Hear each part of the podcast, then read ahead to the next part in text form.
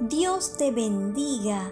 A partir de hoy, emprendemos un viaje por el Valle de las Sombras, ese valle tan difícil de transitar, pero tan necesario e inevitable. No tomaremos atajos porque puede resultar peligroso. Caminaremos por el Valle de las Sombras con nuestro guía, el Espíritu Santo. Nos aferramos a la fuerte mano derecha de Jesús, quien nos mantiene seguros y caminamos a la luz de la palabra de Dios, la cual abrirá caminos donde no lo hay.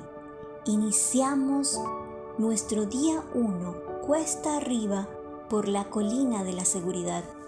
La colina de la seguridad, como su nombre lo dice, resulta un lugar cómodo y agradable, aunque no siempre tan confiable.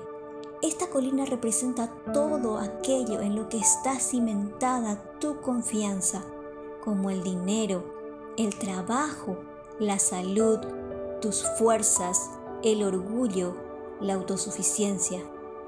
Y aquí estamos, en la cima, con una guampa y un termo en la mano, hasta que empieza a temblar y todo aquello que parecía inconmovible se mueve de lugar, haciendo brotar un sinfín de pensamientos en nuestro interior como ¿qué pasó?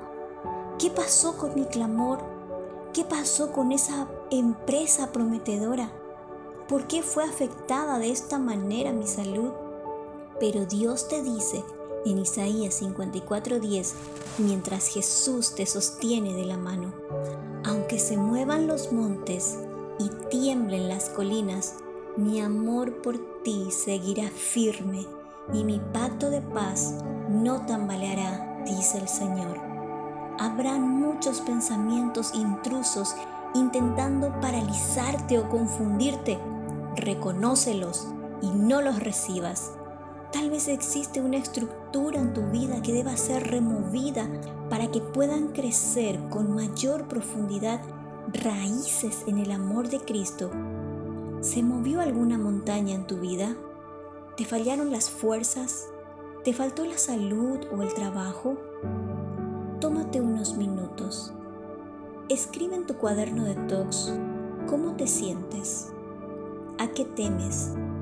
Expresar el dolor ayuda al proceso de recuperación. Examina tus palabras y tus pensamientos. ¿Son congruentes? Reflexiona en Isaías 54:10 y reemplaza el temor por la fe. Recuerda que cuando se mueven las montañas, enfrentamos un desafío que puede sacar lo mejor de nosotros y prepararnos para el siguiente reto con la suma de nuevas habilidades. Atesora en tu corazón el Salmos 28.7. El Señor es mi fortaleza y mi escudo. Confío en Él con todo mi corazón.